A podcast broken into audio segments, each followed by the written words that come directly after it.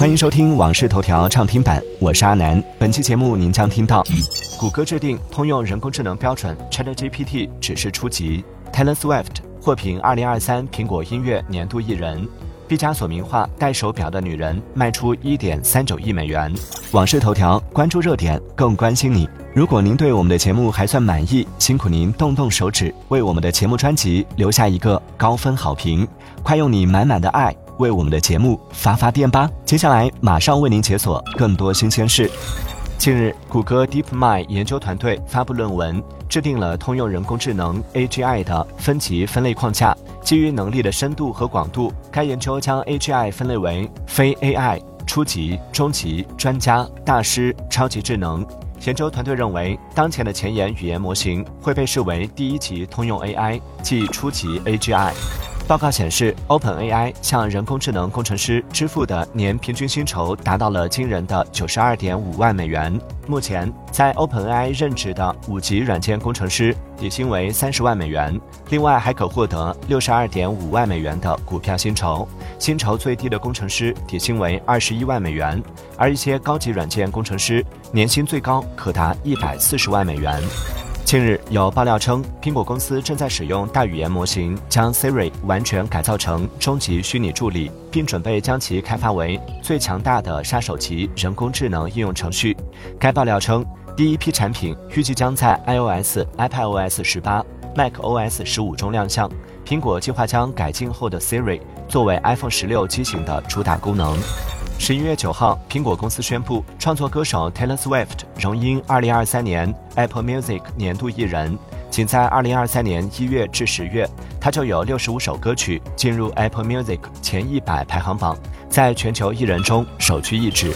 据报道，苹果公司预估，从二零二四年开始，将在欧洲市场被迫支持运行第三方应用商店。此前，出于安全等多方面因素，苹果公司曾试图游说欧盟支持 App Store。至少可以修改其中的某些重要部分。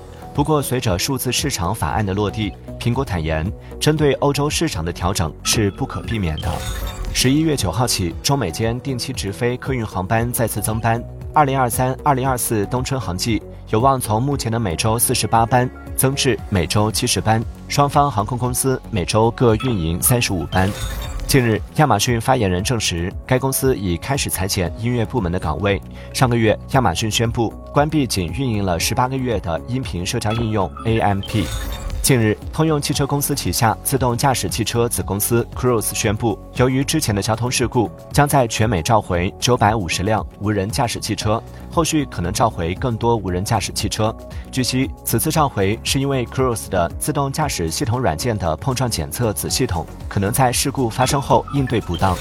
近日，欧洲航天局在其官网公布了欧几里得空间望远镜拍摄的首批彩色图像，呈现了英仙座星系团、螺旋星系以及球状星团等壮丽景象，将有助于揭示暗物质和暗能量等宇宙奥秘。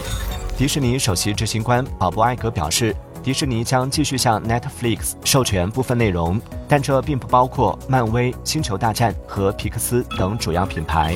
英国一拍卖行将于近期举办一场泰坦尼克号相关纪念品的拍卖会，其中一份罕见的头等舱菜单将被拍卖，预计成交价将高达七万英镑。该菜单详细的介绍了泰坦尼克号头等舱乘客享用的第一顿晚餐。近日，已故西班牙绘画大师巴勃罗·毕加索的画作《戴手表的女人》在美国纽约进行拍卖。最终以一点三九三亿美元成交。据悉，这是今年全球拍卖会上成交价最高的艺术品，也是毕加索画作中拍卖价格第二高的作品，仅次于二零一五年拍出约一点七九亿美元的阿尔及尔的女人欧版。世界气象组织发布的最新预测认为，本次厄尔尼诺现象将至少持续至明年四月。该组织同时认为，2023年正在成为有记录以来最热的一年。据悉，厄尔尼诺现象平均每二至七年发生一次，通常持续九至十二个月。感谢收听《往事头条》畅听版，我是阿南。订阅收藏《往事头条》，听见更多新鲜事。